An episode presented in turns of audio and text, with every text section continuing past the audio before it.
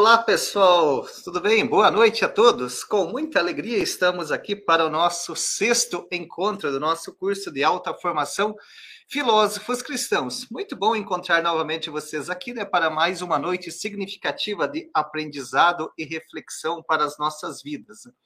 Como vocês já sabem, o nosso curso de alta formação Filósofos Cristãos está aqui sendo acompanhado com a assessoria da professora Silvia Maria de Contaldo, ela é que é doutora em filosofia medieval. É, nós estamos aqui com essa transmissão, com esse curso, a partir aqui do canal do YouTube da FASBAN, da Faculdade São Basílio Magno, que é uma instituição, uma faculdade de tradição católica que está fundamentada na tradição e nos ensinamentos de Jesus Cristo, e na tradição intelectual de mais de dois mil anos né, da nossa igreja, instituição católica, e também nas virtudes e nos valores de São Basílio Magno, o nosso fundador. É, as nossas aulas, os nossos encontros acontecem, então, sempre às terças-feiras, das 19h30 às 21h30. Então, provavelmente vocês já sabem, né? Já tivemos cinco encontros.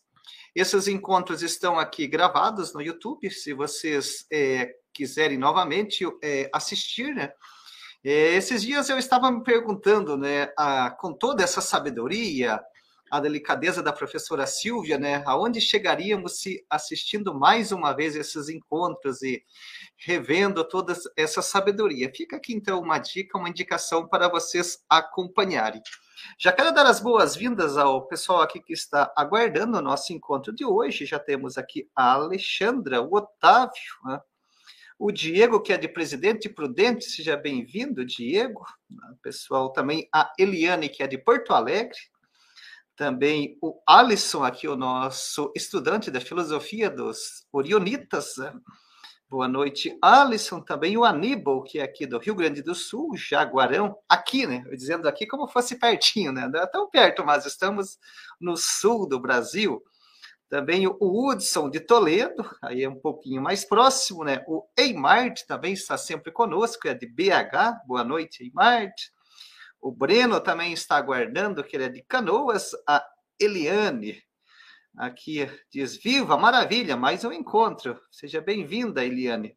O Jaime também está conosco, a Maria da Penha, aluna da Teologia de Apuc, Minas. Boa noite. A Cíntia também sempre conosco, a Macionila também sempre acompanhando. Temos pessoas de diversas localidades do Brasil. Isso é fantástico, né? A possibilidade hoje que nós temos né, com a internet para a propagação, né, a divulgação do conhecimentos e bons valores. Né? O José Carlos, de Juiz de Fora, graduando de Teologia, também do Polo de Petrópolis, né?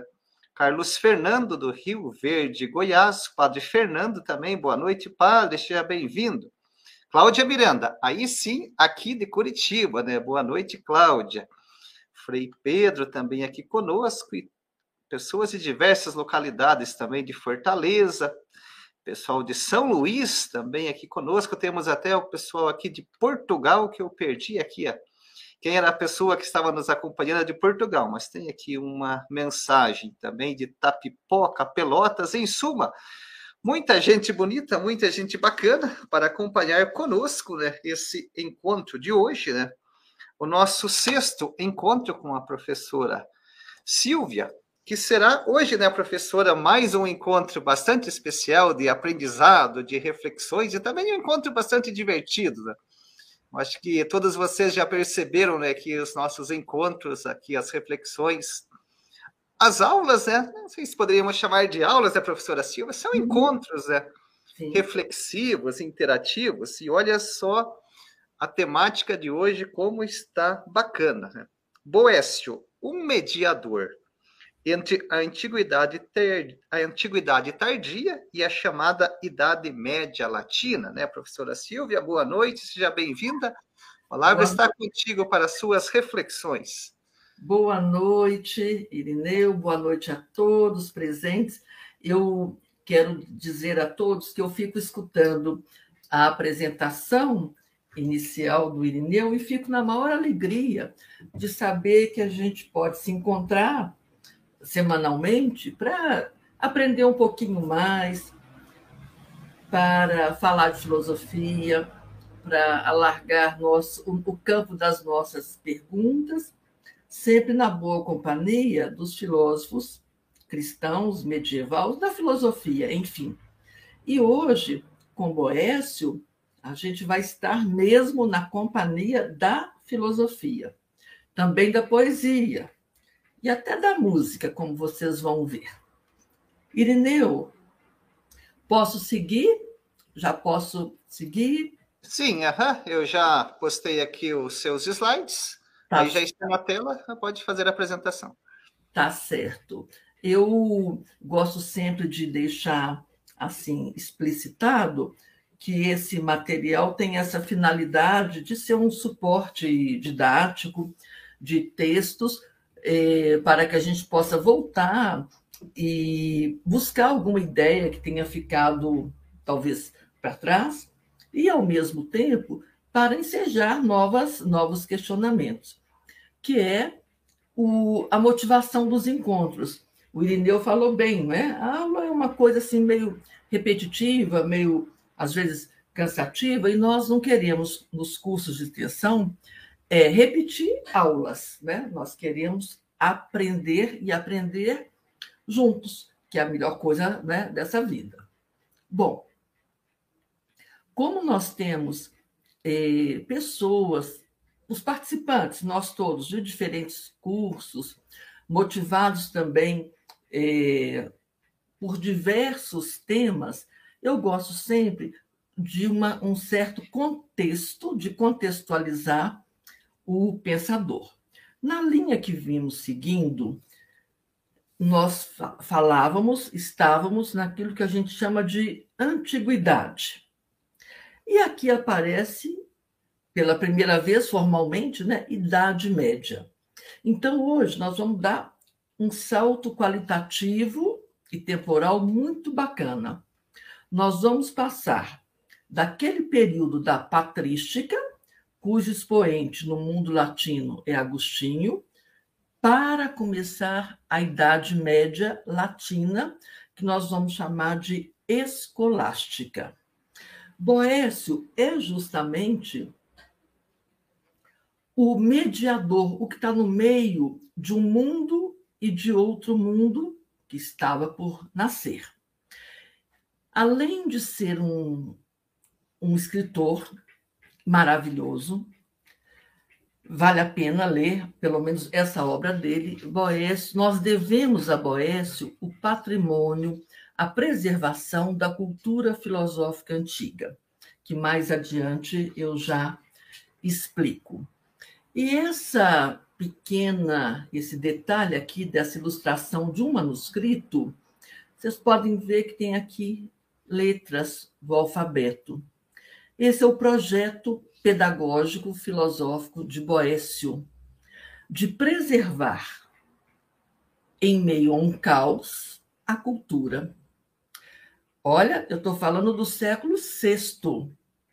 Vejam o quanto é importante que a gente tenha atenção com a cultura, a arte, a música, as letras, a poesia, a literatura, a filosofia, as investigações científicas, porque um império malfadado ou em crise, ele acaba, né?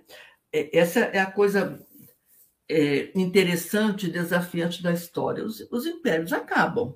Então, só para voltar, quem estava, quem está conosco desde o princípio, talvez se lembre que eu sempre digo aos alunos: achem a Grécia. Uma vez feito isso, a gente se acha na história. Aqui a Grécia. Que aqui já é Império Romano do Oriente.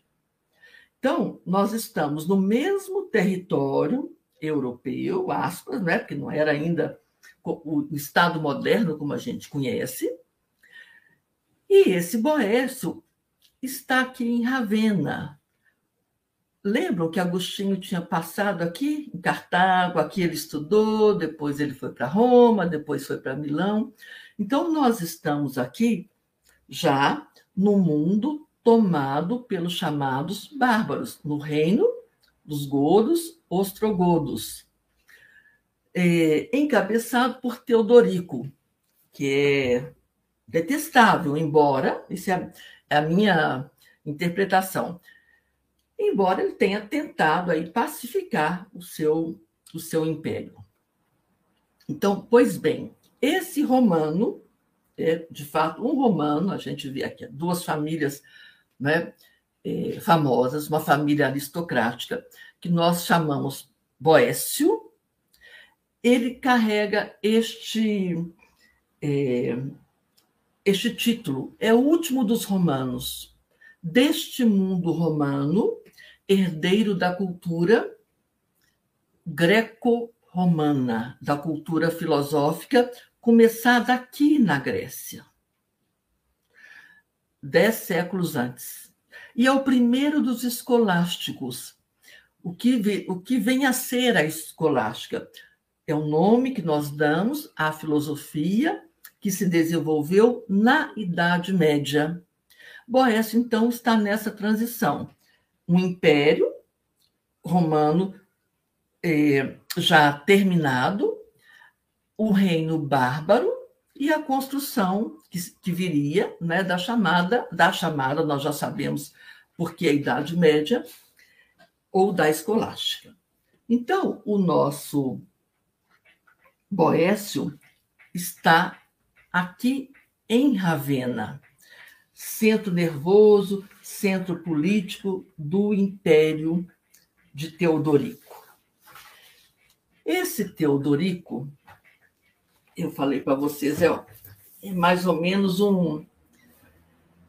Não sei bem como é que eu vou defini-lo. Muitos já um estadista é, pacificou as, as tendências divergentes, cristãos, arianos, mas violento, violento, violento. Vocês já vão ver por quê. Então, esta Itália, onde está o nosso Boécio, aqui, cristã, ah, está aqui no, no mapinha azul, está ocupada por um, uma tribo bárbara. Bom, esse Teodorico, aqui, só a título de curiosidade, lá em Ravenna, né, tem a, o seu mausoléu, e é uma coisa interessante essa arquitetura, isso é só por curiosidade, porque nunca ninguém conseguiu ainda entender como é que eles fizeram essa cúpula assim, arredondada naqueles tempos. Né? Então, Teodorico, rei bárbaro, governava a Itália, a partir lá de Ravenna. Embora nós não tivéssemos o Império Romano, a, a glória estava toda no Império Romano do Oriente, Roma continuava ali respirando ares é, aristocráticos. Bom, é neste meio desta aristocracia romana consular que Boécio, filho de aristocracia rica, muito bem estudado em Atenas, conhecedor da língua grega dos filósofos gregos. Então, este é, romano, ele vai ser uma espécie de ministro do interior deste rei Teodorico.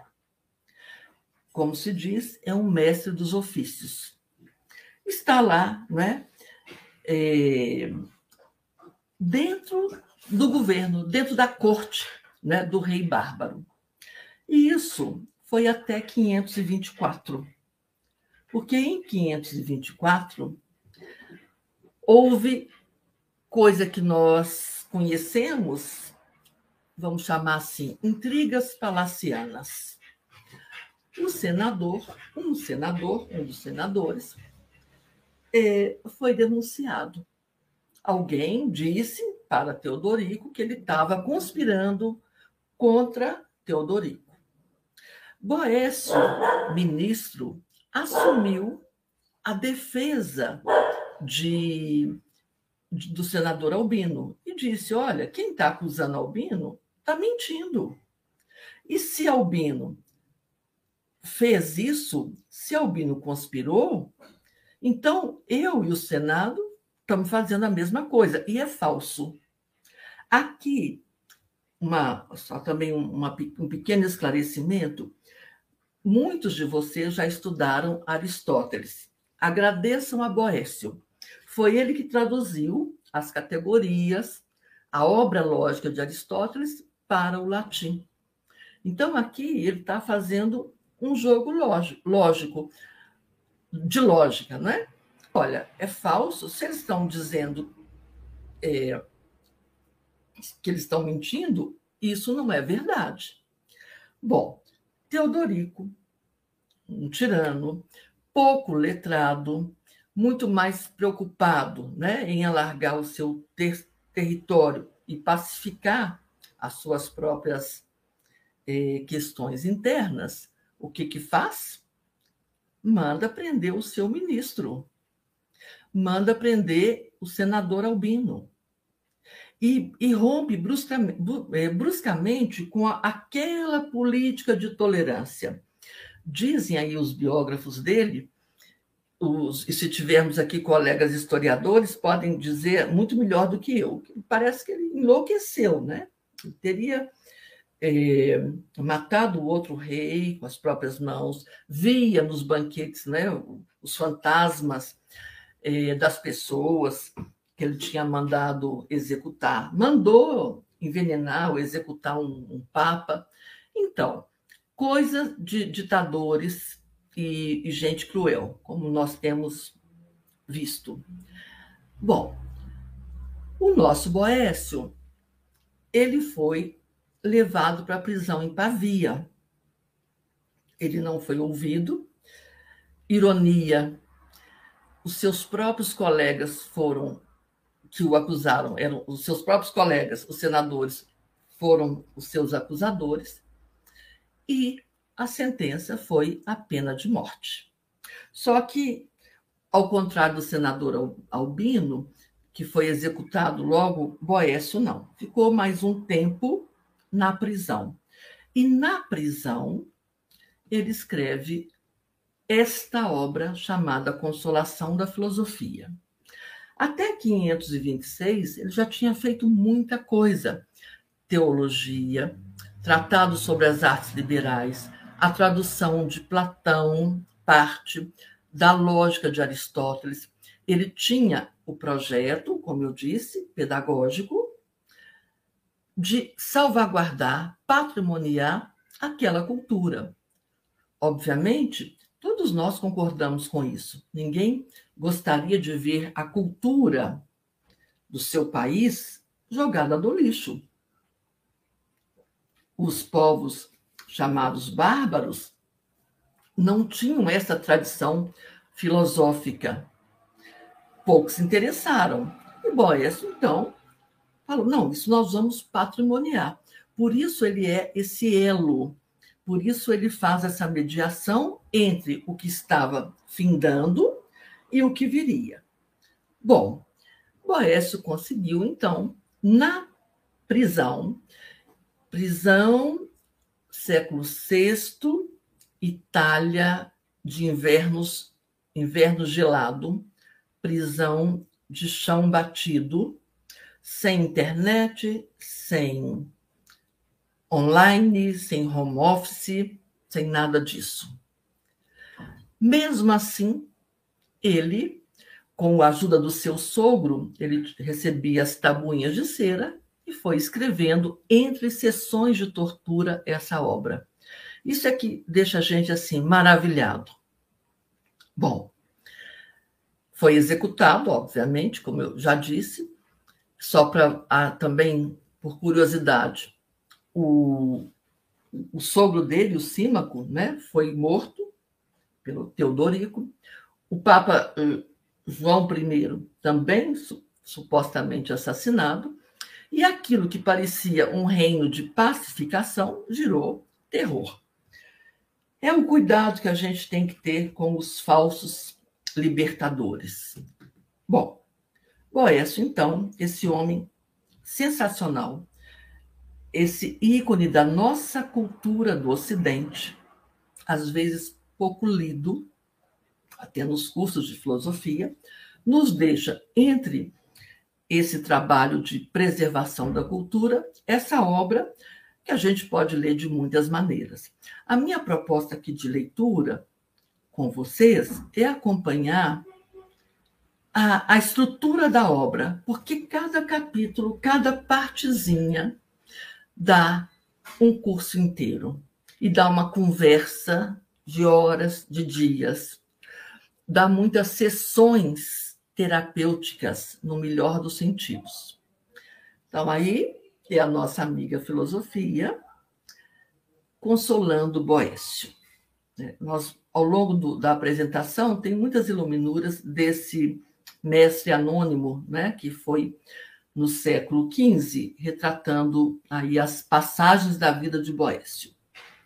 Bom, essa obra, então nós já sabemos que ela foi escrita na prisão, ele condenado injustamente à morte, e vocês vão ver que ele recebe a visita, é, figurativamente, de uma mulher a filosofia. Na roupa dela, nas suas vestes, estão as letras Fi e Teta, teoria e prática. Interessante que os prisioneiros eram marcados com Teta. Boécio provavelmente foi. Aí eu gosto de dizer que a filosofia vai ser, como é para nós, companheira, mais que consoladora, porque esse termo consolação para nós, aqui, às vezes ele parece que tem um, um, status diminuído, né? Ah, deixa eu consolar aquela pessoa que eu estou com peninha dela. Não é isso. A consolação aqui entra como terapêutica, como terapia. Ela será esclarecedora, mais do que alentadora. Ela não vai ter nem dó nem piedade do Boécio. Ela vai promover uma série de perguntas que estavam todas naquele, naqueles balaios da filosofia. É fácil a gente identificar no texto de Boécio um Sêneca, um Agostinho, um Platão, um Epicuro, um Aristóteles, tudo citado de cabeça, pessoal.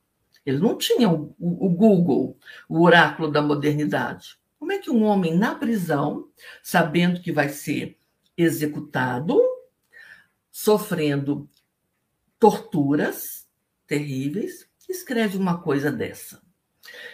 A filosofia chega a ele não como quem chega dona do conhecimento. Nós todos, penso eu, concordamos que a filosofia não é posse de saber. Então, ela vai. Ele está, como vocês vão ver na própria obra, muito desolado. Claro, não era para menos, né? Não era para menos, naquelas condições. E aí, quando lhe aparece essa mulher, ou quando ele vê né, a filosofia, ela vai falar, vai dizer assim: olha, eu vou te fazer algumas perguntas que eu quero saber como é que você está, para saber que cura né, eu vou aplicar. Porque como ele estava, deixa eu voltar aqui, como ele estava, como ele descreve em versos. Ponto magnífico dessa obra, ela é uma alternância de prosa e poesia na prisão. Então, ele apresenta um texto em prosa e um texto em poesia. E este, esta é a poesia que abre a consolação da filosofia. Por isso que eu disse hoje que a gente iria de, de poesia, de filosofia e poesia. E nós não podemos é, passar por Boécio sem ler algumas delas. Então, é assim que o autor, Boécio, nós já sabemos, uma obra, uma obra escrita na prisão, é assim que ele nos apresenta. Eu que outrora compunha poemas plenos de alegria, sou agora forçado a usar de tristes metros.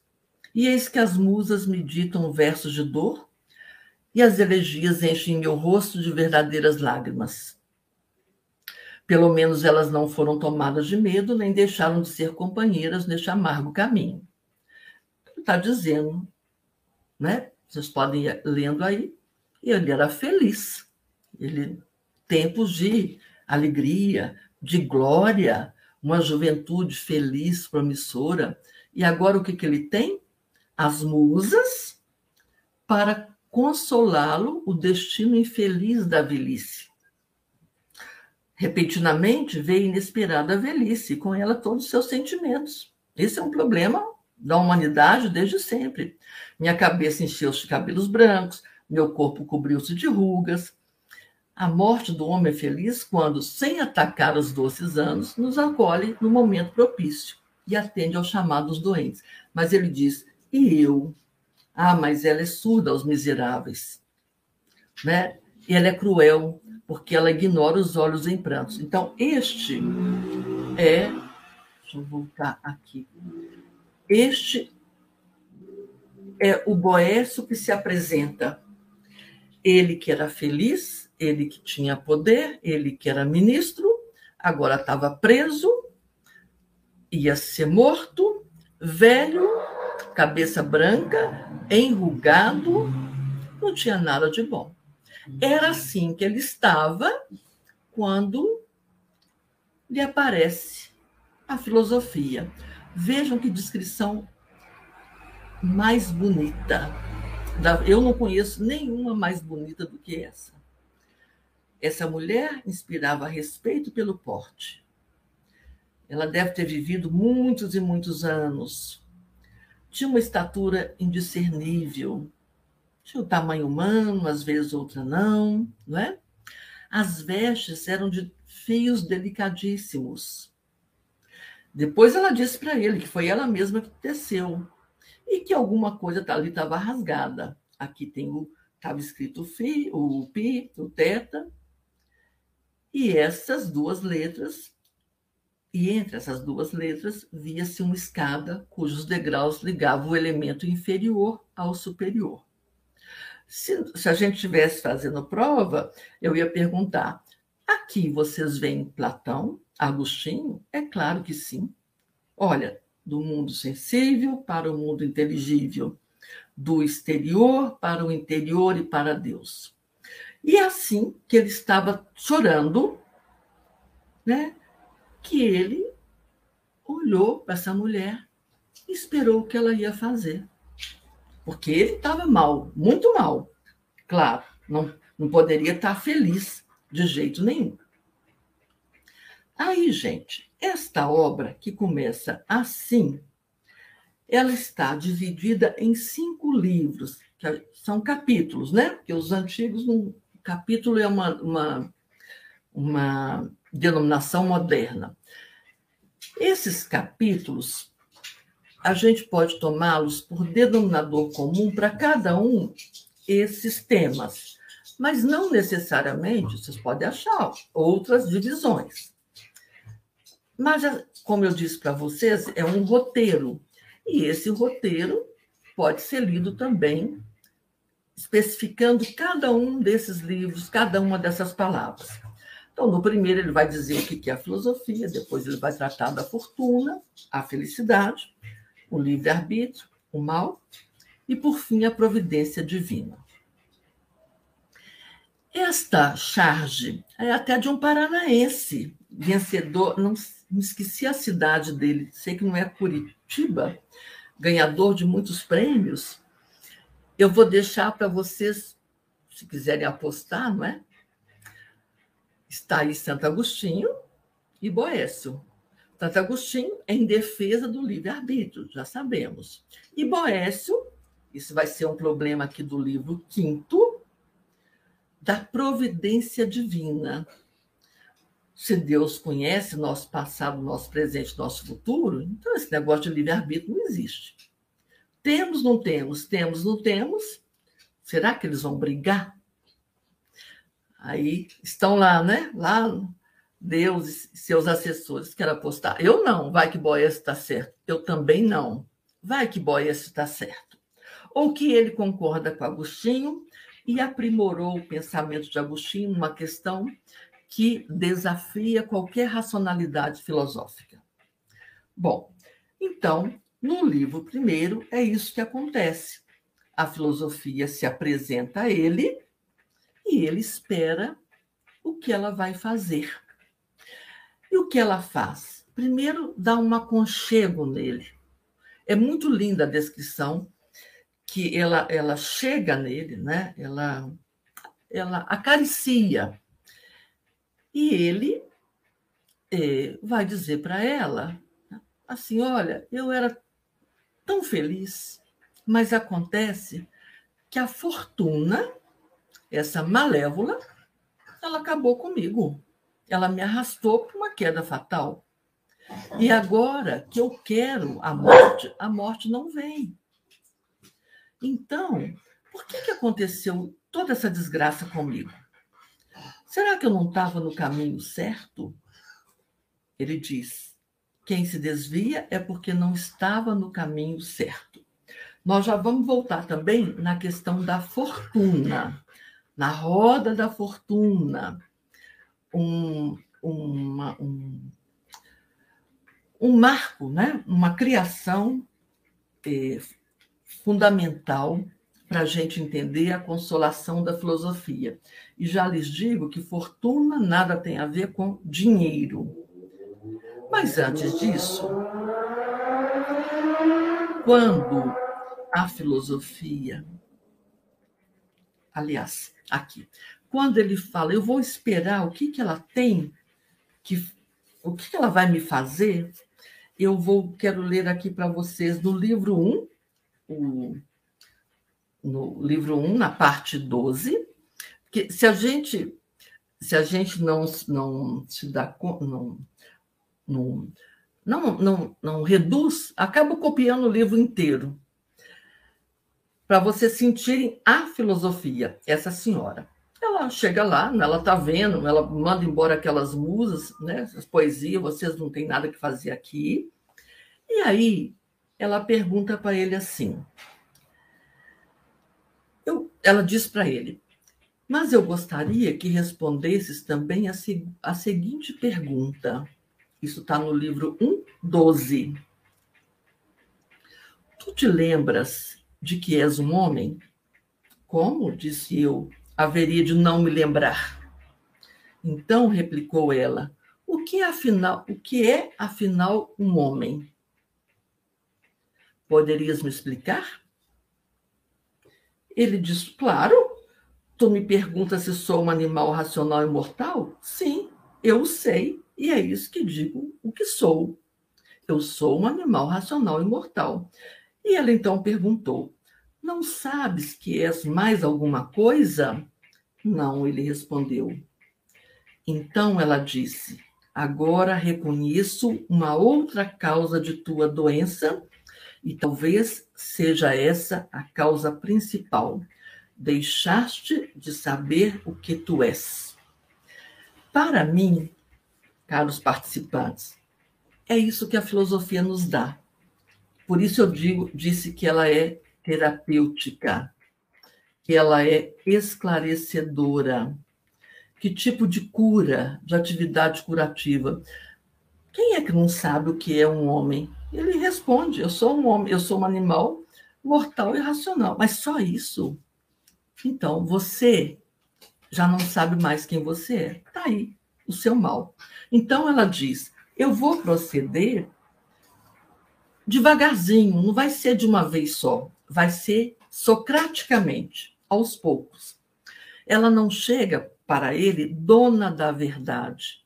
Ao contrário, ela chega para ele fazendo perguntas, dialogando, assumindo narrativas, de forma que ele vá filosofando e nós com eles. Quando a gente entra na consolação da filosofia, parece que a gente está dentro daquela prisão. Bom, como eu disse para vocês, cada um dos livros dá umas tantas, se desdobra em umas tantas outras aulas. Mas é que nós temos que dar conta dessas questões, que não são poucas, e de uma forma melhor possível. Mas eu é, insisto, ou eh, queria muito né, deixar recomendado que colocassem essa obra na sua lista de leituras. Ela é valiosa para tudo, né? para que sejamos consolados, não apenas alentados, mas que nós voltemos a saber quem nós somos. Bom, fortuna, ou palavra que dá confusão, não é? Às vezes a gente usa, né? O sujeito tem uma grande fortuna, o Brasil tem é, pessoas com muitas fortunas, mas não é aqui esse sentido. O que nós temos é o sentido propriamente filosófico desta palavra.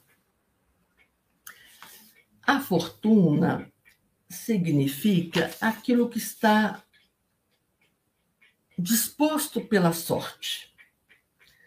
Aquilo que não é o que acontece por acaso, é aquilo que vai com o destino, mas sem é, que alguém haja sobre isso. Deixa eu voltar aqui, essa iluminura, depois eu tenho uma outra ilustração, a roda da fortuna. Tem gente que está lá em cima, tem gente que está aqui embaixo, tem gente que quer subir. Então, a fortuna, assim, é, instituída, é aquela que nos leva para cá e para lá. E a filosofia, aqui é a filosofia que fala para ele sobre a fortuna. Lembrem-se, ele era rico, poderoso, ministro de Estado. E de repente está tá na prisão e vai ser executado e é torturado de tal forma que a sua cabeça é apertada e os olhos quase saem. Então ela pergunta para ele, a filosofia, o que é que houve para que você fique na, me... na melancolia, no desespero? Você que é um sujeito letrado, sabe filosofia, você acha mesmo que a fortuna mudou a teu respeito? Engana-te. Ela sempre tem os mesmos procedimentos e o mesmo caráter. E quanto a ti, ela permanece fiel em sua inconstância. Essa é a imagem linda da fortuna. Aqui ela, gente. Ela tem na mão essa figura poderosíssima essa manivela é ela que nos roda. Então, esse aqui está feliz da vida, está reinando. Mas ele não vai reinar para sempre, porque a fortuna faz a roda girar. Olha esse aqui, despencou. Mas ele já um dia foi rei. Esse aqui está querendo subir. Esse aqui já está caindo. Então, a fortuna é isso, ela é fiel em sua inconstância. É isso que ela faz o tempo todo. Ela nos joga para um lado para o outro, para um lado para o outro, para um lado para o outro. O que, que a gente faz? Desespera. Eu era tão feliz aqui, olha onde é que eu estou. E é isso que a filosofia vai perguntar para ele. Você esqueceu que isso é um, um poder cego? Que a fortuna nada mais é do que uma dissim, dissimuladora? Se você aprecia, recorre às suas práticas e para de chorar, porque a fortuna é que nos leva. Mas, se você quer outro caminho, vamos então pela filosofia. Como é que a gente pode, por exemplo, ela pergunta, atribuir grande valor a uma felicidade que a gente vai perder? Exemplos não nos faltam e a consolação da filosofia está cheia deles. O sujeito ocupa um cargo, se acha o máximo, mas a fortuna gira a roda. Como é que Boécio, na linha, na esteira de Agostinho, a felicidade não, não pode estar nesses bens que só de possuí-lo o sujeito já fica infeliz pensando que vai perdê-lo. Então, livra-te, ele diz, pensa bem o que, que é a fortuna e que tipo de jogo ela faz. E é um jogo muito cruel. E aqui ele faz, já no livro 2, que é o, onde está preferencialmente o tema da fortuna, essa poesia lindíssima. Aquele que persegue a todo custo somente a glória e a estima mais que tudo, deve observar a imensidão dos espaços celestes e a relativa pequenez da Terra. Incapaz de vencer uma curta distância, seu nome glorificado lhe causará vexames. Acho que nem preciso de nomear, não é? Porque seres orgulhosos, essa insistência em remover em, em vão de vossos ombros o jugo da mortalidade? Mesmo se uma fama atinge povos distantes, ali se espalha e se ouve falar dela. Mesmo se uma família se honra com vários títulos, a morte despreza, como a tudo, os píncaros da glória. Não é verdade? A morte é para o rico, é para o pobre, é para o poderoso, é para o dono da guerra, é para o senhor da terra, ou que acha que é dono da terra ela acolhe do mesmo modo humilde e honroso e aplana toda a diferença. Gente, isso tá isso, a beleza disso é que é um texto escrito na prisão no século VI.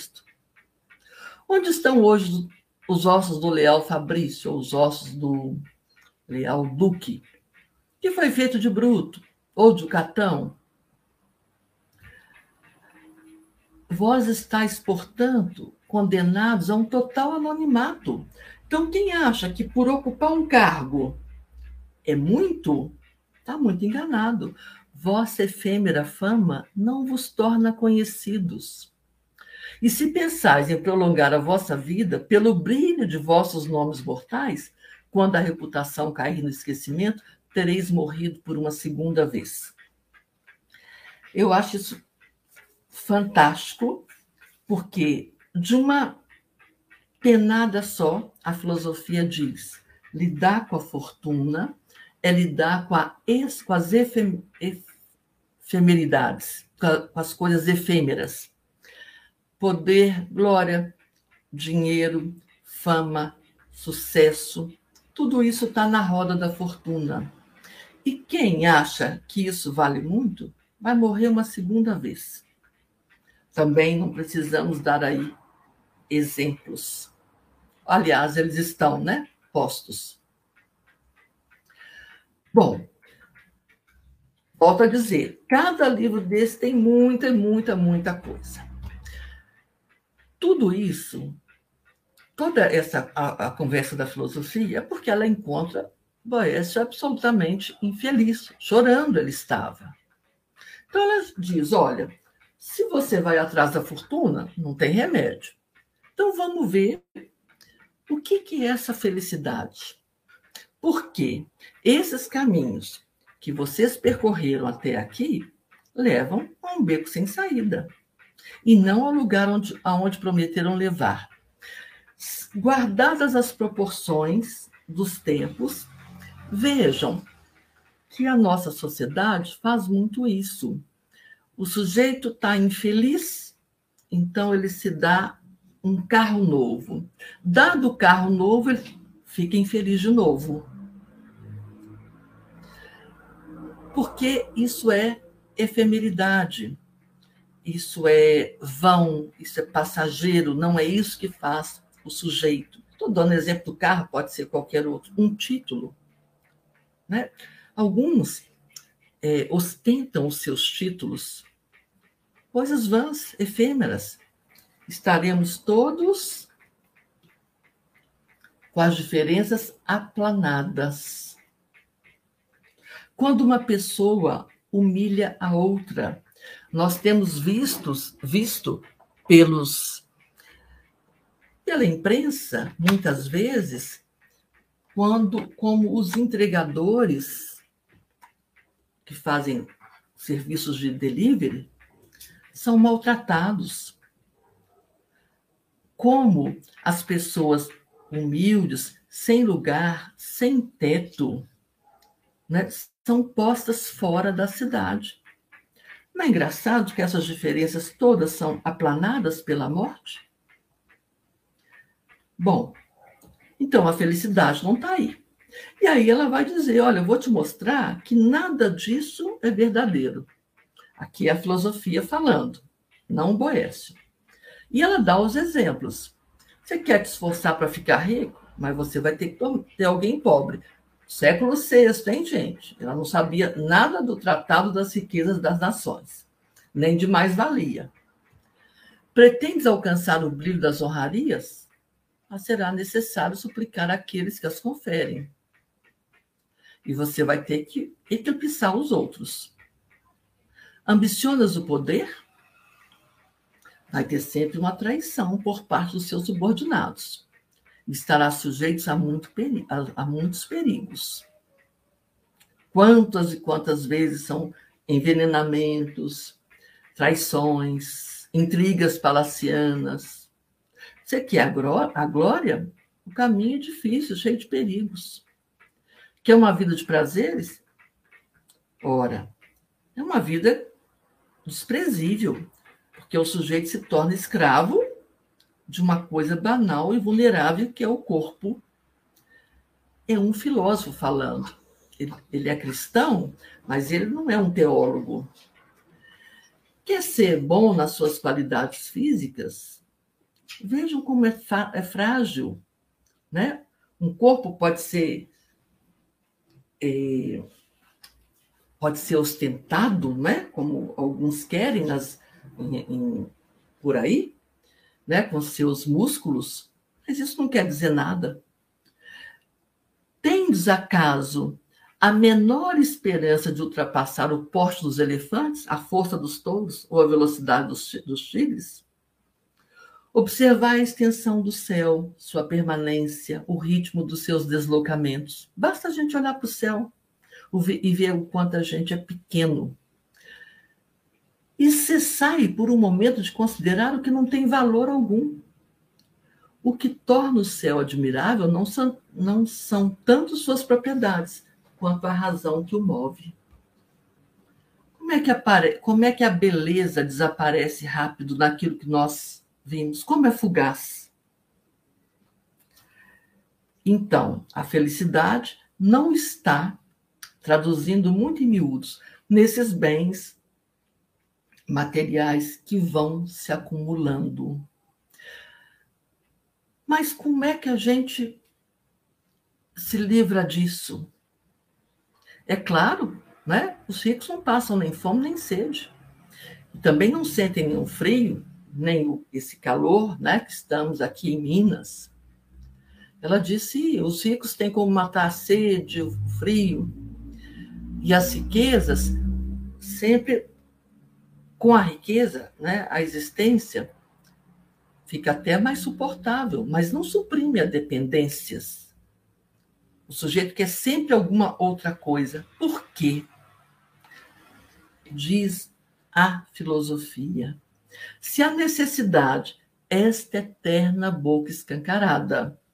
Se alguém for da minha geração aqui, do Raulzito, né? A boca escancarada, cheia de dentes.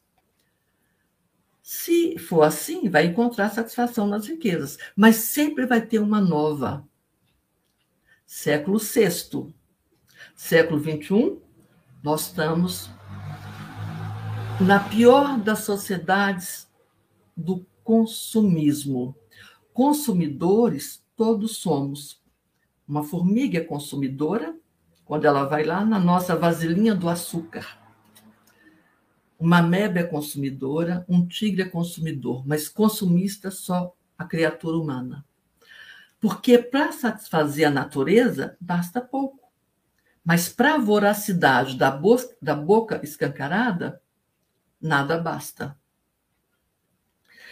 Então, as riquezas, longe de evitar a necessidade, elas vão criando sua própria necessidade. Como é que elas podem te dar liberdade? Nunca. Muitos de vocês vão dizer assim, mas não é que Boécio está falando coisas que nós estudamos, por exemplo, na sociologia, na teoria crítica da sociedade, é, na própria psicologia, né? nas angústias desse homem contemporâneo que nada o satisfaz. Por quê? Porque ele coloca o seu amor, como ensinou Agostinho, e Boécio leu Agostinho, nas coisas que não merecem ser amadas naquele tanto. Bom, aí então, na forma de filosofia, essa é uma imagem bonita de um pintor italiano, né? o Boécio e a filosofia. Vejam lá, ele desolado e ela terapeuticamente conversando com ele. E aí, em forma de verso, ele vai alternando verso e prosa. Ela diz: Pobres dos mortais. Eu digo para vocês que a cada vez que eu leio o Boécio, leio muitas e muitas vezes, como se fosse a primeira, eu eh, me sinto assim, profundamente afetada por isso, né? Pobres dos mortais, porque falsos caminhos os leva à vossa ignorância. Ontem tivemos aqui na nossa capital mais um triste caso de feminicídio. Por acaso, é, de uma pessoa que eu conheço proximamente, mas que, que, cami que caminhos né, que faz um, um sujeito que acha que tem a posse do corpo da outra pessoa a cometer um crime tão bárbaro. Como é que sujeitos, donos de bancos, né, acham que vão ser felizes para o resto da vida com a má distribuição da riqueza? E, escutando outro dia o, o Leonardo Boff, né, alguns a, a, o contrário da riqueza não é a pobreza, é a justiça. Bom, nem pedras preciosas numa vinha, não é que a gente vai buscar ouro, né, na, na, na pradaria.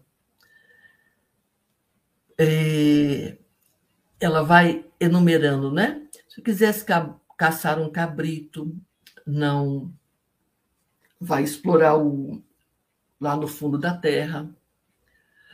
Os homens conhecem, né, esses animais, pélagos marinhos, dissimulados pelas ondas, pelas vagas sabem onde pescar pérolas transparentes, onde encontrar a, a, a, a, ostra, né? A brilhante púrpura. Onde estão os melhores peixes? Onde está o, o ouriço mais espinhoso? O homem sabe tudo. Mas não sabe uma coisa: não sabe olhar para o céu estrelado ela fica brava. Busquem eles riquezas e honras. Quando reconhecerem a vacuidade de tudo isso, aí aprenderão a distinguir os verdadeiros bens. Não é à toa que um filósofo francês chamado Gilles Lipovetsky escreveu uma obra belíssima chamada A Era do Vazio, século XX. Há uma vacuidade em tudo isso. Vejam que é o repetir o repetido, não é? É tudo mais do mesmo. Uma pseudo-felicidade, uma pseudo-alegria, que, em questão de minutos, se desfaz. Ah, esse carro? Não quero mais não, porque já é 2022 ou 2023. Esta este azulejo, não quero mais não, quero um da moda. Esta cor, não, essa não é mais da moda. E assim por diante. Vacuidades. Você já deve ter prestado atenção que quando a gente entra hoje numa farmácia, nós entramos num supermercado. E quando a gente olha para aquelas gôndolas que nos acompanham por todo o caminho até o caixa, só há, há pequenas promessas de felicidades né? Sorria, viva feliz, com isso, com aquilo, mas tudo efêmero. Vejam bem, não estou dizendo que é para jogar no lixo, nem estou fazendo a apologia da miséria, apenas lembrando que a filosofia nos ensina, quando a gente reconhece a vacuidade de tudo isso, a gente aprende a distinguir os verdadeiros bens. Os amigos, por exemplo, os, os falsos amigos. Quantos não são amigos? Basta a gente ter um probleminha que eles desaparecem. Bom, então, o que, que Boécio fez até aqui? Ele repetiu, não, repetiu não é a melhor palavra, ele traçou o caminho daquele, daquele repertório filosófico desde os gregos. Quem sou eu? A felicidade, como alcançá-la, o mal por que, é que ele existe? Só que Boécio, já cristão, embora a obra dele seja uma obra de filosofia, ele não faz uma referência, nenhuma referência a texto bíblico, só aos textos filosóficos. Ele traz à tona, no livro quarto, a questão que mais angustiou Agostinho. Oh, meu Deus do céu! Aquela questão que a gente julgava resolvida está posta e muito bem posta na consolação da filosofia. Bom, já entendi até aqui que a fortuna que me jogou, seguir para o lado errado, acreditar em fortuna é acreditar em misérias, mas eu não entendo uma coisa, diz Boécio. Há um Deus bom que comanda o universo. Mas por que, que o mal existe e até fica impune? Hoje, por conta deste crime hediondo que aconteceu ontem, o sujeito que matou a esposa, é, eu me lembrei de um caso famoso aqui nas Minas Gerais, já fez mais de 30 anos, mais de 40 anos, é, também o sujeito matou a esposa, e naquela época, anos 70, havia uma, uma abertura jurídica, havia um, uma aprovação né, jurídica de que era legítimo matar em defesa da honra. E esse sujeito, já falecido, né, pegou apenas dois anos de prisão. A gente pergunta, não é? Mas como é que uma pessoa que faz tanto mal fica impune? E como é que pessoas que fazem tantas coisas boas sofrem tanto? O próprio Boécio, ele fala: eu que só fiz coisas boas, tudo que eu fiz foi bem, defendi o senador, prestei todo o serviço ao, ao rei, organizei os estudos. Olha o que, que eu estou sofrendo. Então, no livro 4, ele nos apresenta esta angústia. Por que que isso acontece? Por que que o vício reina e prospera?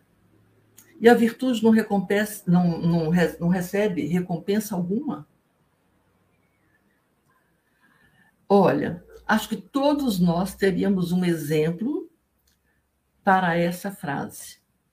Muitos parecem ficar impunes e outros que fazem tudo certinho, ao contrário, né, são castigados.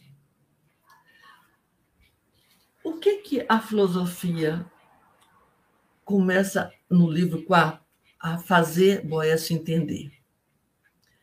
Que para ser bom, eu tenho que conservar muito agostinianamente a, a boa ordenação, o amor ordenado. Quem se afasta eh, da sua natureza renuncia também aquilo que ele é. Ela diz: Poder-me-ias dizer que os maus são capazes de fazer grande número de coisas. Não nego, é verdade, nós também temos exemplo. No entanto, essa capacidade que eles têm não provém de sua força, mas de sua fraqueza. Vejam se a gente consegue inverter o raciocínio. Tá certo que muitos que são maus são aparentemente recompensados.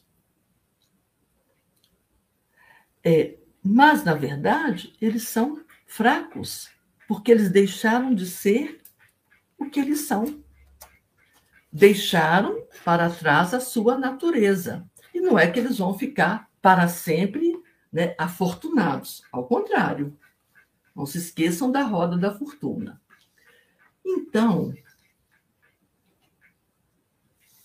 esta é, pintura é uma pintura, pintura portuguesa, desculpe, de uma portuguesa chamada Graça Moraes, uma pintora muito premiada, uma pintura linda, chama Máscara.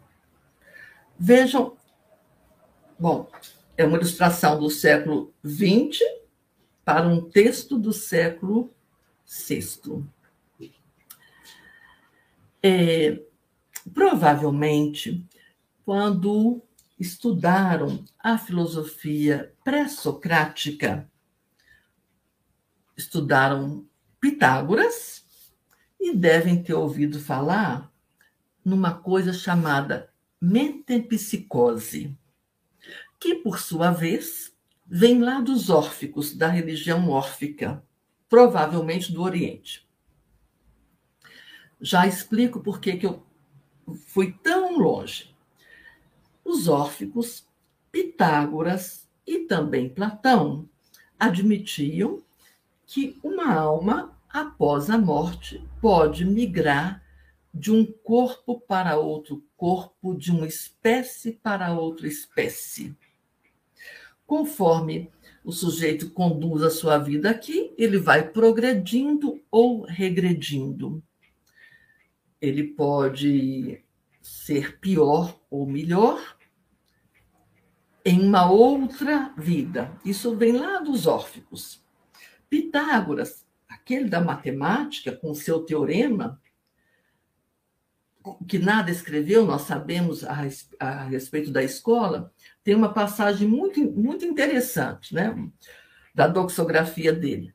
Conta-se que ele estava passando por algum lugar, ou viu alguém batendo num cachorro, e disse para o sujeito: Para de bater, para de bater. Esse cachorro foi um amigo meu, eu estou reconhecendo os latidos dele. Isso que não é uma anedota, é contado por Diógenes Laércio, é, para ficar claríssimo, a mente em psicose. A crença de que uma alma migra de um corpo para outro corpo, de uma espécie para outra espécie. No livro quarto, Boécio traz o tema da mente em psicose, só que para o plano moral toda vez que nós vamos deixando de ser o que somos, toda vez que nos distanciamos da nossa natureza, nós vamos no, nos metamorfoseando. E assim lhe diz a filosofia.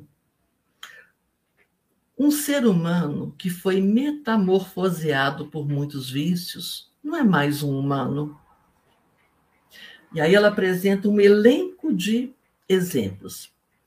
Você, acaso, enrubesce por sua cobiça aquele que recorre à força para espoliar os bens dos outros? É um lobo. Aquele que emprega sua energia e seu tempo para gastar a saliva com ardis? É um cão.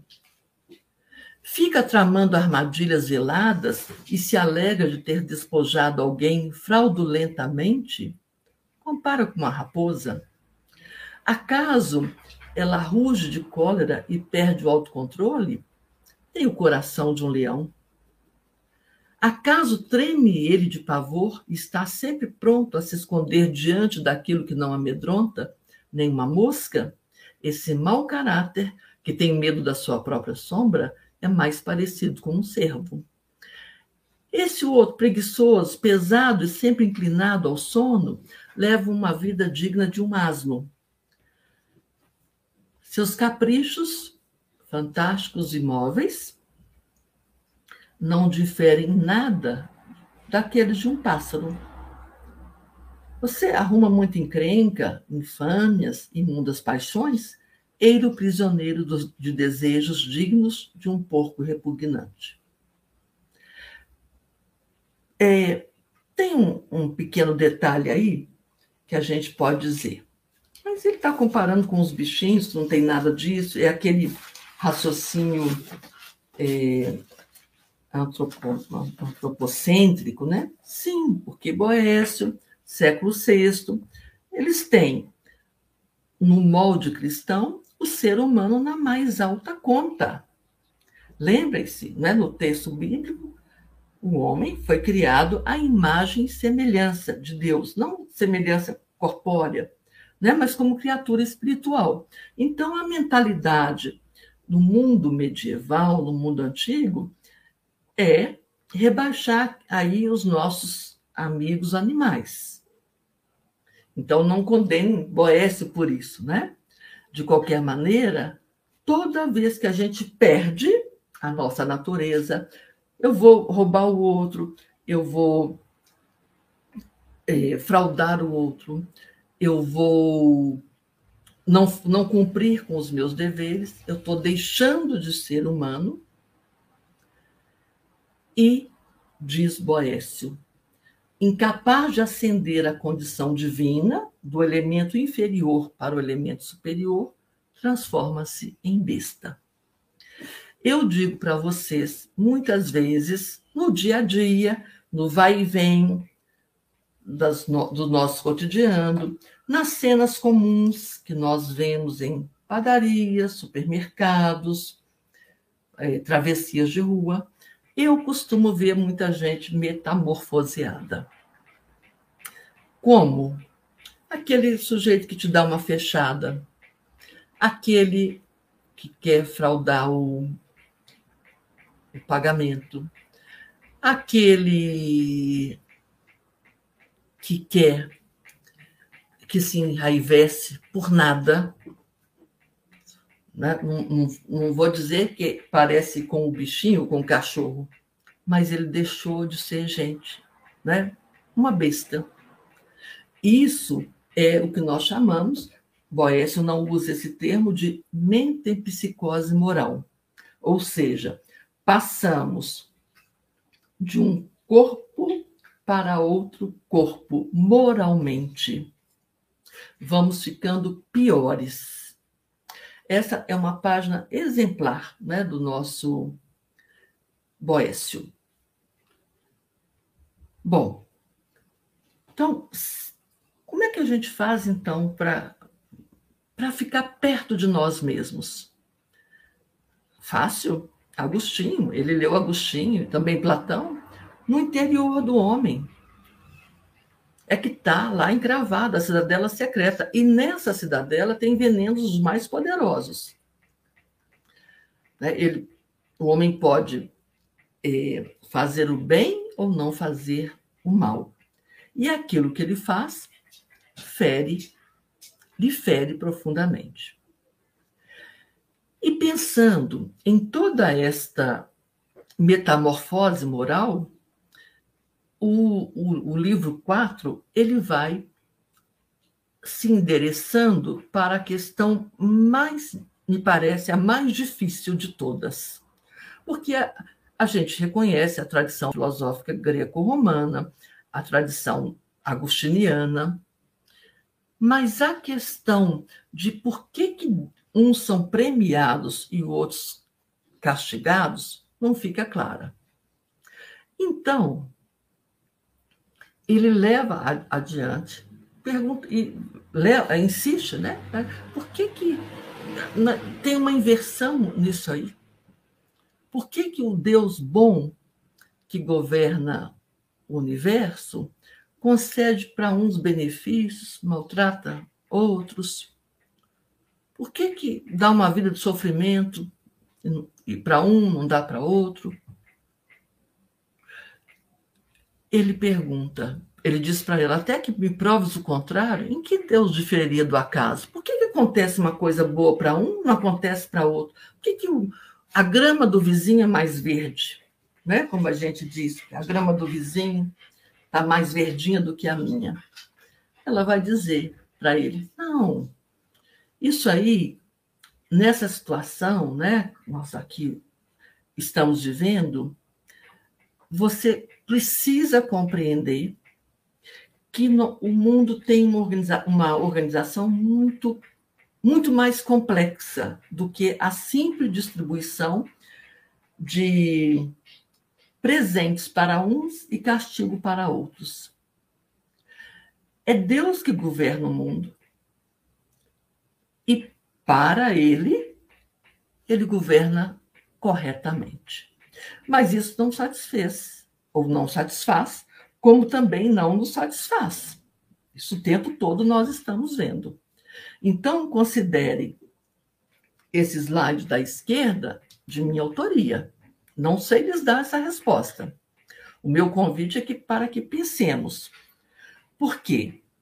Se não é por acaso, se Deus é bom, governa o mundo, se tudo se realiza corretamente. Mas por que que eu, por acaso uns têm uma coisa e outros não têm e outros não têm? Por exemplo, cavou, exemplo do próprio Boécio. Você vai escavar a terra. O seu fim é fazer um arado. Encontra lá um pote de ouro. Que sorte, por acaso. Quem escondeu o ouro não era para ser encontrado, mas um, um, terceiro encontrou. É sorte, é, é acaso, é, é providência divina? Por que, que Deus, então, permitiu que aquele, vamos supor que quem estava arando a terra fosse um assassino? Por que, que Deus permitiria isso? Por que, que Deus, se tudo governa tão bem, faz tanto sofrimento para quem não merece sofrimento? Então, primeira coisa, diz a filosofia. Vamos definir acaso. Acaso um acontecimento inesperado. Circunstâncias que vão se somando. Que acontecem no meio de determinada ação. Por exemplo, esse que foi arar a terra e encontrou um pote de ouro. O que provoca um tal conjunto de circunstâncias é justamente a ordem que procede de um encadeamento inevitável e tem como fonte a providência, que dispõe todas as coisas em seus lugares e tempo. Isso é que a filosofia diz. Mesmo o acaso está ordenado. Mas aí ficam as interrogações, vocês podem acrescentar outras tantas. Se a gente tivesse o quadro, ia botar um ponto de interrogação bem grande, porque isso não resolve o problema. Então Deus sabe o que eu vou fazer e me deixa fazer assim mesmo? Ou sabe o que mal vai acontecer e permite assim mesmo? Como é que a gente vai resolver isso? Já disse para vocês, né? Resposta não temos. A de Borécio é que Deus não é ele que vai eliminar o livre-arbítrio. Porque senão nós estaríamos quebrando né, a espinha, a, a, a viga principal do cristianismo. Mas, ao mesmo tempo, se a gente atribuir tudo ao acaso, não há Deus. Como é que a gente sai dessa sinuca? A filosofia diz assim: olha, um acontecimento que Deus prevê não pode deixar de ocorrer, e mesmo assim ele não se produz, levado pelas amarras, as quais chama de necessidade, tinha que ser assim, isso é necessidade. Concordarei que a necessidade existe realmente, mas não pode ser compreendida senão por um espírito habituado à meditação das coisas divinas. Até onde eu compreendo, a filosofia quer mostrar ele isso aqui. Se a gente tem uma visão horizontalizante, nós só vemos o acaso.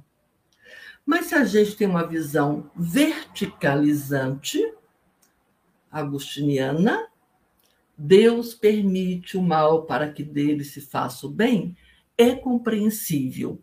Não estou dizendo que nós todos tenhamos que concordar. Ela diz: eu diria que até mesmo esse acontecimento que está por vir é, em verdade, necessário se o remetemos ao conhecimento que Deus tem dele. Mas é do homem. Um exemplo muito simples. Nós estamos numa esquina, observadores, não temos nada que ver com dois carros que vêm em alta velocidade e vão se chocar. Quem escolheu andar em alta velocidade foi o condutor. Quem está observando já sabe, prevê o que é que vai acontecer. Os dois vão se chocar. Então, a saída de Boécio é dizer, com efeito, há duas espécies de necessidade. Uma absoluta, aquela que sujeita os homens à morte. Não tem pílula da, da, da imortalidade, ainda que os homens andem atrás. Isso é uma, isso é, é necessário, vai ser assim. A outra é uma condicional. Por exemplo, um homem está andando e realmente está, mas ele pode parar de andar. Então, a necessidade, aquilo que acontece a nós, ao mundo, porque tem de ser assim, vem por Deus, que tudo provê, mas é também do homem, porque ninguém é obrigado a caminhar se não tiver vontade. Eu, inclusive, posso mudar minha direção. Ah, Deus sabe que você mudou a direção? Sabe. Por isso ele é providência. Ele prevê, mas não pode interferir. Volto aqui para vocês, porque de fato como eu disse, isso desafia a racionalidade filosófica. E não é a explicação, mas é, ao longo da, da consolação da filosofia, o ponto culminante. Quer dizer, eu estava sofrendo, sofrendo, por que, que Deus me, me puniu? Eu já entendi que eu deixei ser conduzido pela fortuna, que a felicidade não está nesses bens, que eu sou livre, mas acima de tudo está Deus. Está Deus. Como é que termina a consolação? Terminando, sem aviso prévio. Ele não diz, então agora é hora de terminar como a apologia de Sócrates.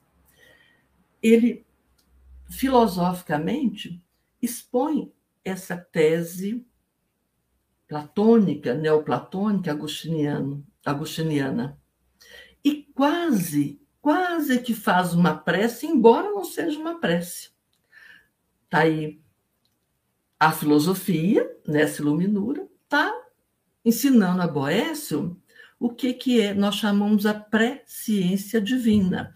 Deus sabe o que vai acontecer, mas não pode interferir, senão seríamos marionetes nas mãos de Deus. Então, o que, que ele, ele diz? Olha, a gente precisa colocar em Deus nossas esperanças e preces, que são justas. E elas não vão permanecer sem algum efeito. Eu tendo a pensar aqui que ele está repetindo Agostinho: Deus permite o mal, porque dele se extrai o bem. E quando eu digo que é prece, é por essa última fala. É, assim termina a consolação.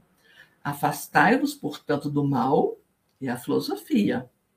Cultivai o bem, elevai vossas almas à altura de vossas justas esperanças. Quais são as esperanças justas?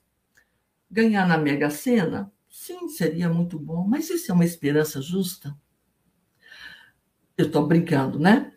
É, ou trocar o carro, né? Tem gente, ou é, simplesmente ganhar alguma coisa a mais Não, não é isso, né? As justas esperanças para chegar ao céu, as humildes preces. É, por acaso hoje eu não tive como fotografar, talvez amanhã, um sujeito que vende latinhas, essas esculpidas em madeira, muito bonitas. O trabalho dele é bonito, mas tem uma enorme.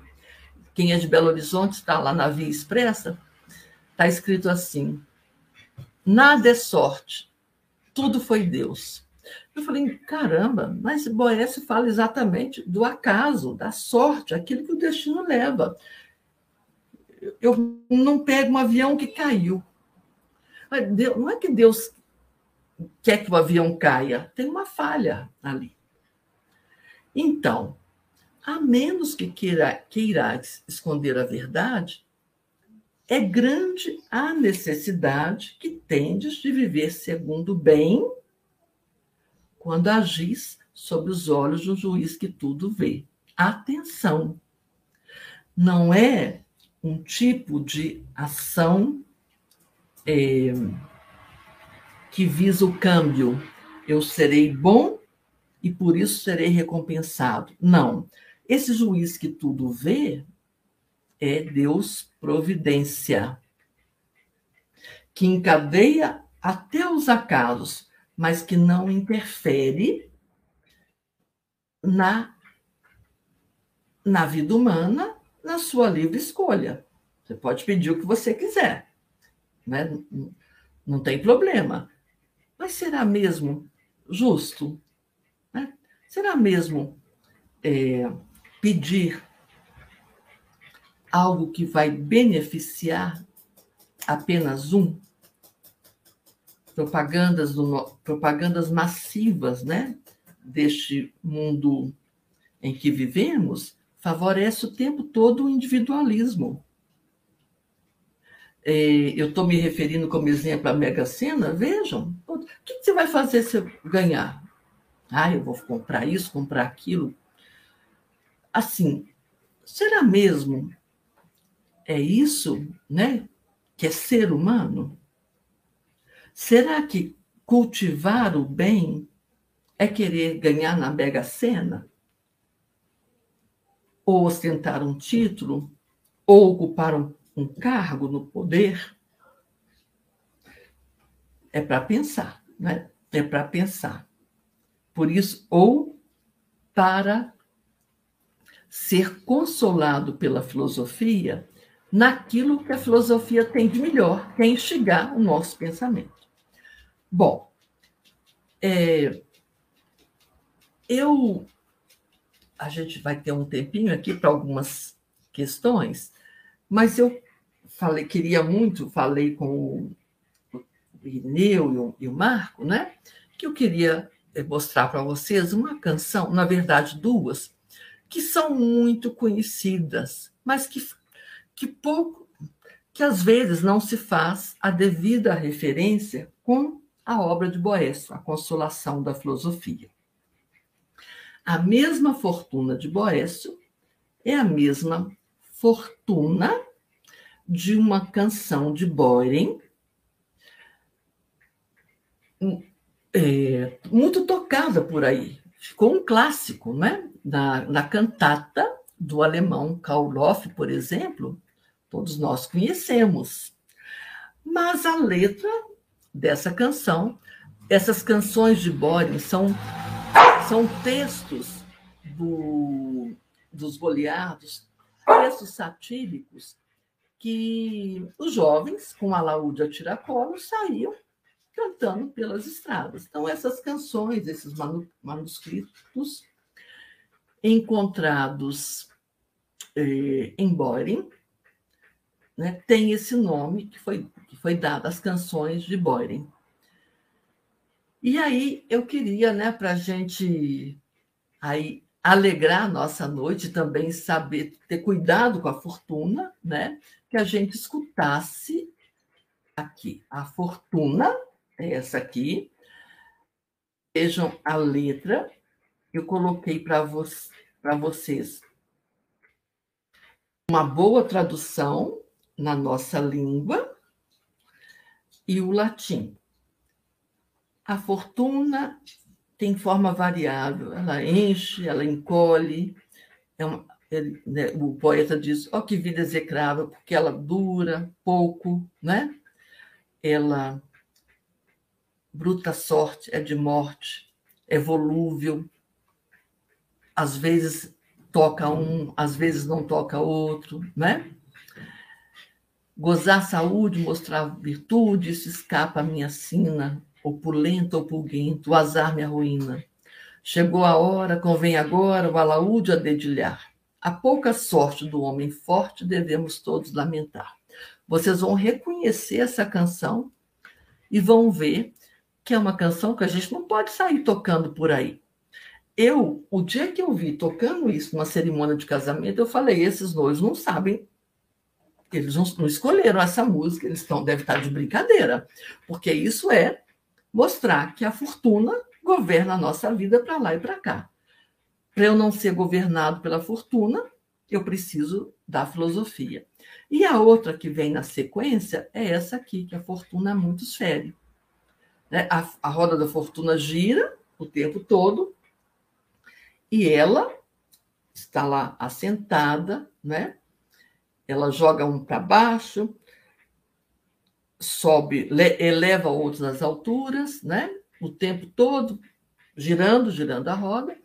E de todos, ela, como Écoba, a lua, que tem duas faces, ela rege e prepara a ruína. Então, eu vou pedir para o Arco e para o Irineu colocar a, a música. Posso colocar já? Pode. Vocês podem cantar bem alto, ou botar bem alto. Tá bom. Vamos.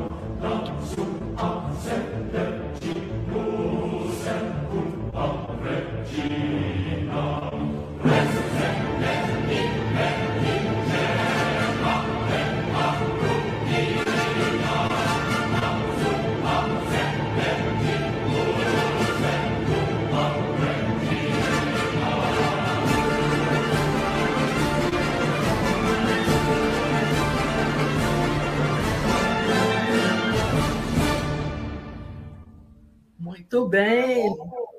Muito bem. Aí, Aí gostou, Irineu? Cantou é impactante, né? É, você ouvir dentro do contexto né, da obra, das reflexões, dá totalmente outro sentido. Né? Outro sentido, né? Outro sentido totalmente. Então, o nosso Boécio né, deixa para nós consolações filosóficas né? a importância da filosofia, o quanto que essa fortuna é malévola, né? o que seria mesmo essa felicidade. O mal existe mesmo, ele, os homens fazem o mal, não precisamos de exemplos, estão aí. E o problema, me parece, muito, um pouco sem solução. ao final, o que, que vocês acham? Boés está certo? Boés não está certo? Não tá certo? Né? vamos apostar ou não. O fato, brincadeira à parte, é que porque Boécio é o último dos romanos e o primeiro dos escolásticos. Lembram que toda a, o itinerário da patrística era de fazer um modo de colaboração entre razão técnica filosófica que nós herdamos dos gregos e fé a partir do conteúdo doutrinal cristão. Se Agostinho, patrístico, se esforçou tanto, tanto, tanto, para que razão e fé colaborassem, possam né, estar em colaboração, Boécio, que nem era é, santo, era um ministro de Estado. A ele nós devemos a conciliação, ou a tentativa de conciliar, de conciliar, não, desculpe, conjuga razão e fé, é o que ele diz. Conjuga razão e fé, e essa linha, esse binômio razão e fé, na sua conjugação, que será o caminho dos escolásticos, que na outra semana a gente vai tratar.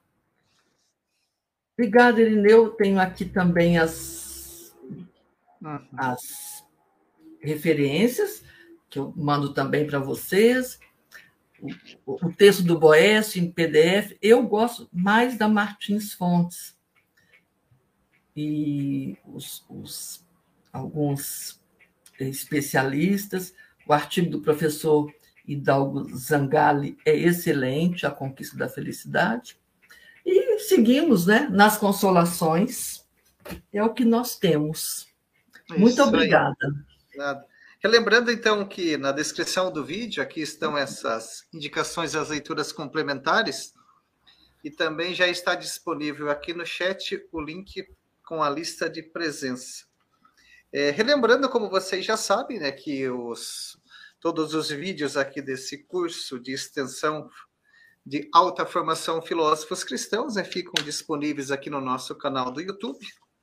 E aproveitando, se você ainda não fez a sua inscrição, a sua se você ainda não está inscrito no canal, pode inscrever-se e ativar as notificações, assim, do mesmo modo, o nosso perfil do Instagram, também vocês seguindo, vocês receberão todas as informações. Então aqui temos é, muitos comentários e pessoas parabenizando e extasiadas com a música ao final e comentários e perguntas variadas. Vou começar aqui com a do Vinícius, que ela está em duas partes. Né? Então, ele diz: a partir da obra A Consolação da Filosofia, como fazer para equilibrar a imagem de Deus, que tudo controla e tudo sabe, com a liberdade do homem? Ele colocou, continua. Como a liberdade verdadeira, sendo que as nossas atitudes já estão pré-determinadas? É isso mesmo, Vinícius. Essa é a pergunta. Lembra lá do meu slide? Só com os tracinhos em branco, com perguntas? Não é que nós vamos ficar sem resposta. Mas isso é que desafia é, a tradição filosófica. Por quê? Ou o homem é livre e age por sua própria conta, ou ele não é livre e Deus predetermina. Ora, se eu sou predeterminado, então a minha liberdade não tem razão de ser, nem eu precisaria fazer nada. Para que estaríamos todas as terças-feiras à noite se já sabemos que nossa vida tem fim?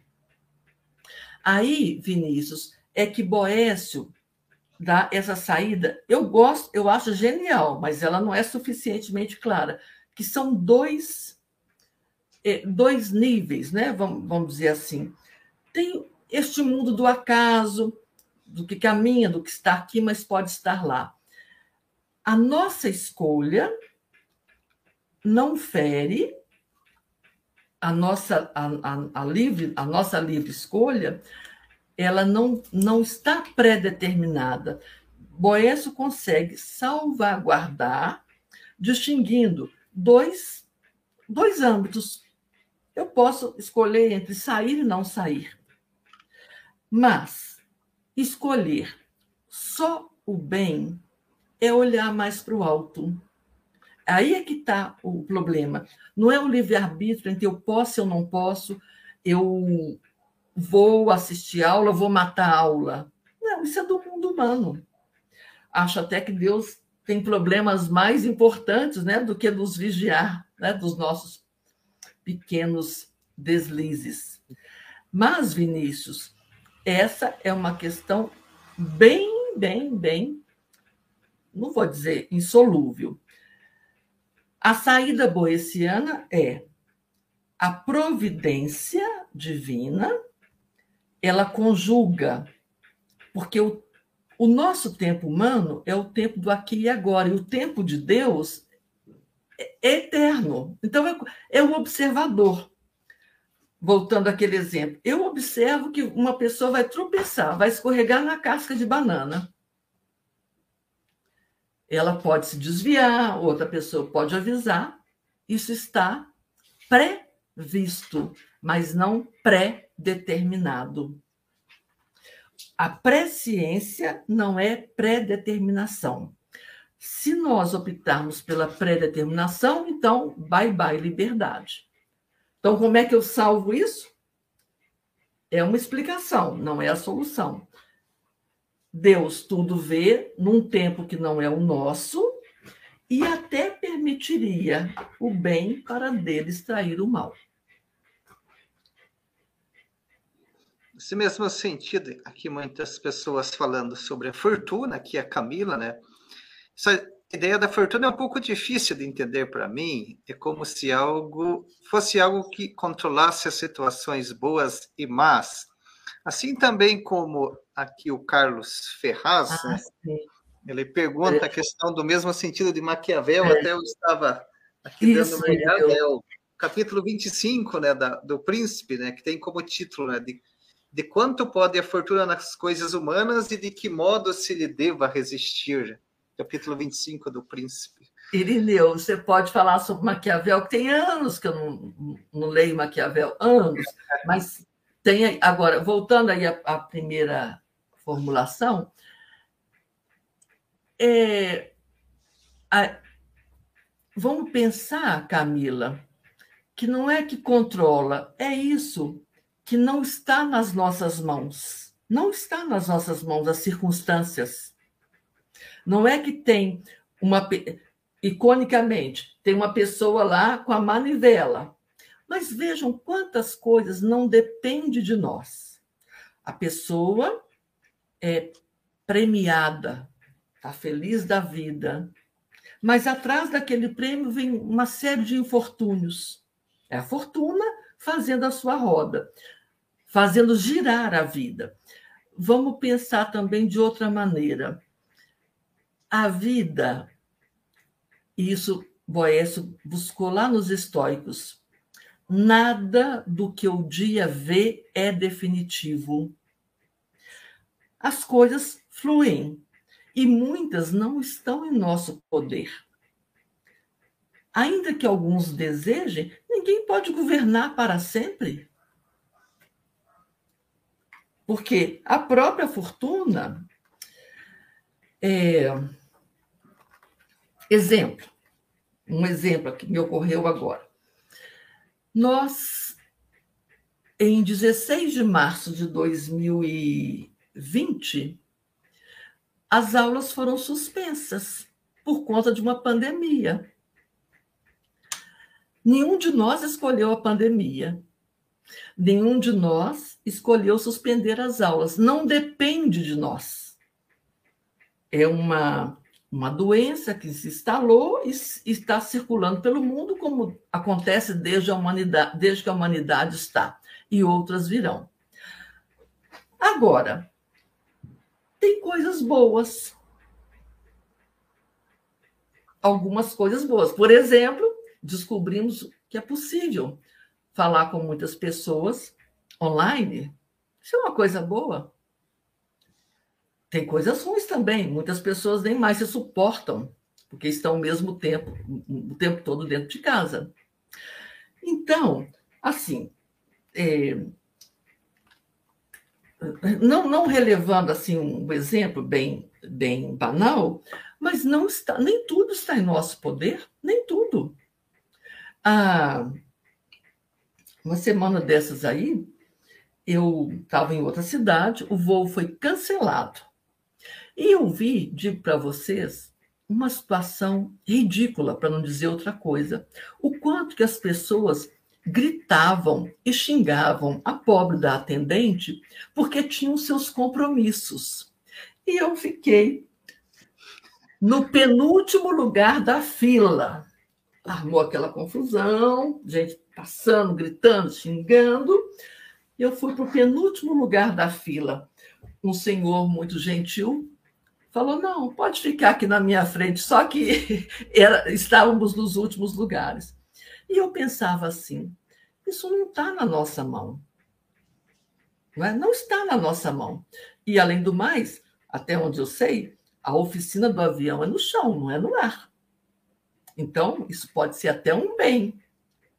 Né? Melhor o avião estragar no chão do que estragar no ar. E será que perder uma reunião é o fim do mundo? Não. Mas os sujeitos deste mundo, apressados, sem saber para onde vão, com a sua boca escancarada, precisam de pegar o avião a toda hora. E a fortuna não permite. Não permite um mau tempo. Na pandemia, nós vimos muito isso. Um dia de chuva, de muitos raios, cai o sistema todo. Não é que controla, é o que está para além do nosso ínfimo poder. Não sei se ficou mais claro para você, Camila. Agora, o que, nós podemos fazer? É muito. Então, eu vou escolher. Ah, eu tenho um cargo, mas isso não é o mais importante para mim. Ah, eu, eu tenho é, muito poder, mas isso é passageiro. Eu posso comprar o carro do ano? Sim, mas para quê? Aí é que entra a consolação da filosofia. E o Maquiavel, Irineu, como é que você vai? É ali no, no, no, contexto do, do Maquiavel, ali o que eu lembro, né, que ele está falando ali da questão da virtude, né, das virtudes do príncipe. Aí ele entra um pouco no, início do capítulo, né, sobre essa discussão da fortuna, Aí ele dá o exemplo lá, por exemplo, de um reinado. Aí. Durante o ano, o reinado é cometido por chuvas e tempestades. Exemplo, isso não está no controle do príncipe. Né? Isso acontece. vem uma chuva, uma tempestade e tal. Daí ele diz: mas se o príncipe for virtuoso, para o próximo ano, sim, ele pode construir diques e barreiras e tal e proteger o seu reinado. Né? É isso.